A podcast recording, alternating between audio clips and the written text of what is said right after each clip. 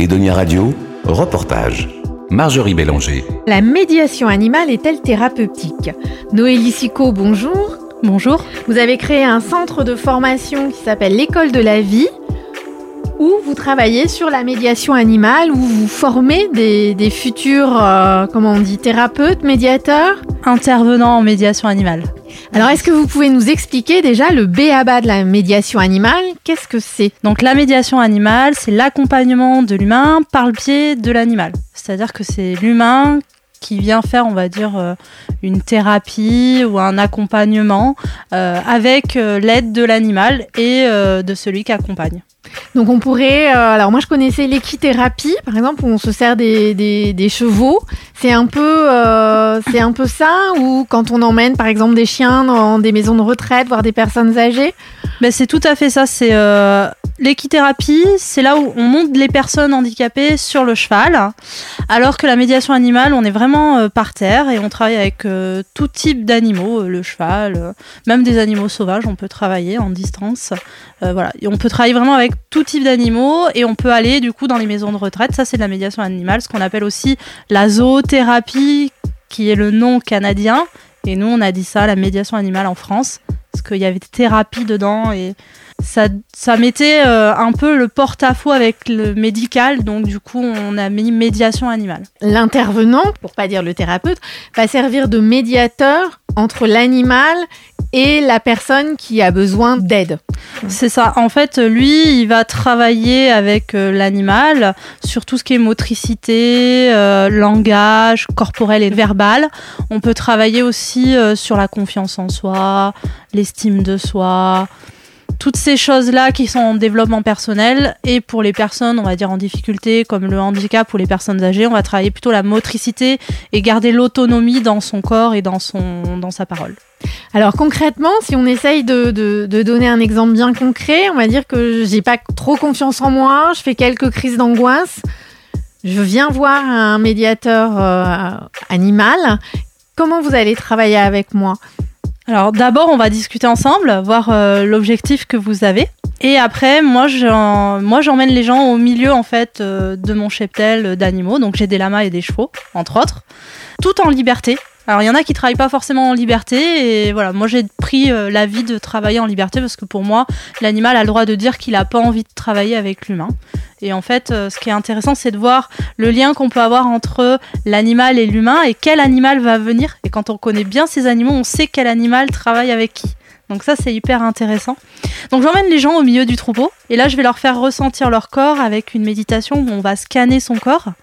Euh, et là, on voit l'interaction entre l'humain et l'animal. Donc il faut avoir une bonne observation et de l'humain et de l'animal. Donc euh, avoir des connaissances, on va dire, en éthologie scientifique.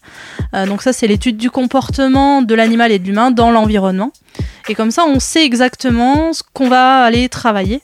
Et petit à petit, on va enlever les couches, on va dire, de tout ça. Aller voir où il y a les premières peurs, où il y a les premières croyances qui ont été faites. Et après, on va travailler du coup sur ça pour modifier en fait ce qui a été ancré dans notre corps parce que le corps pour moi est comme une imprimante, c'est-à-dire qu'elle imprègne les émotions, elle les cristallise quand on s'en libère pas, alors qu'en fait on devrait s'en libérer. L'émotion c'est une mise en mouvement, une mise en action. Voilà, c'est notre tableau de bord, on va dire, euh, humain.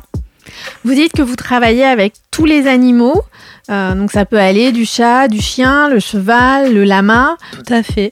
Mais euh, si on prend les chiens, tous les chiens sont capables euh, de travailler en médiation animale ou pas? Alors, moi je dis oui. Euh, parce que du moment où on met l'aspect physiologique et psychologique de l'animal dans son milieu naturel et qu'on répond à ses besoins, en fin de compte, l'animal est complètement libéré de tout stress ou de tout comportement anormal et du coup, il peut travailler librement avec l'humain. Et quand on les laisse en liberté, ils ont le choix de venir ou de pas venir. Donc pour moi, oui, on peut travailler avec tout type euh, d'animaux. J'ai des élèves aujourd'hui qui travaillent avec des vaches, avec des troupeaux de vaches et euh, des chèvres aussi. Concrètement, le, chien, on va garder, on va garder le chien, il va, euh, il va agir comment? C'est-à-dire, il va apporter quoi? C'est bizarre ma question, mais c'est vraiment pour se rendre compte de ce que ça peut provoquer chez l'humain. Alors en fait, euh, déjà quand on vient euh, chez quelqu'un qui a un chien, je vais demander à la personne de ne pas toucher l'animal. Parce que quand on touche l'animal, on va travailler avec ses émotions et on a envie de toucher, etc. Donc là, je vais demander à, rester centré sur soi.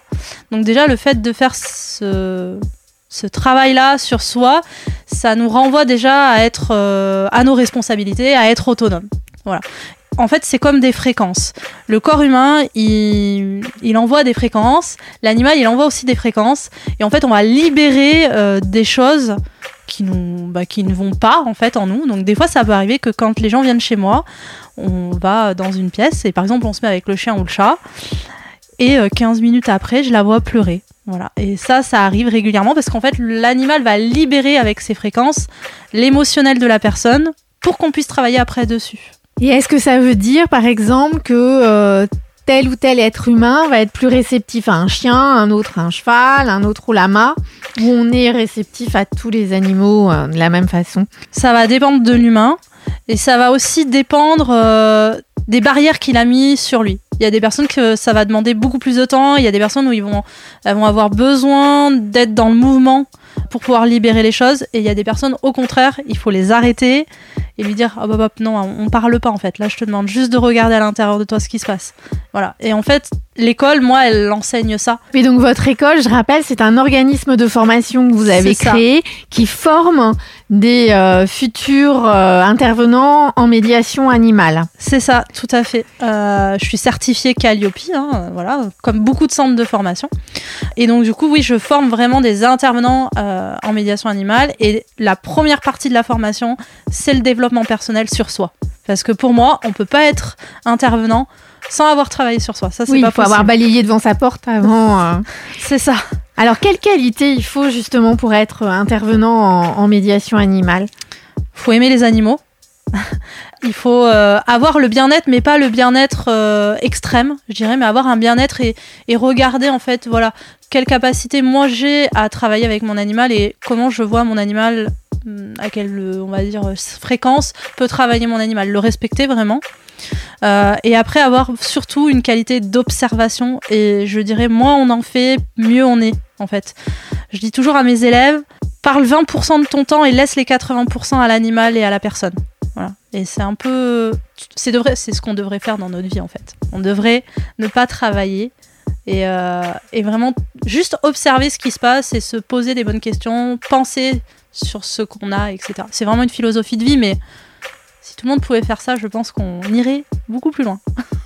Mais donc la, la formation est accessible à tout le monde. Oui, même des personnes qui sont en situation de handicap, on s'adapte réellement euh, avec elles et on voit, enfin on fait un diagnostic, on va dire, de début, euh, voir s'il y a la possibilité ou non euh, de pouvoir euh, rentrer en formation.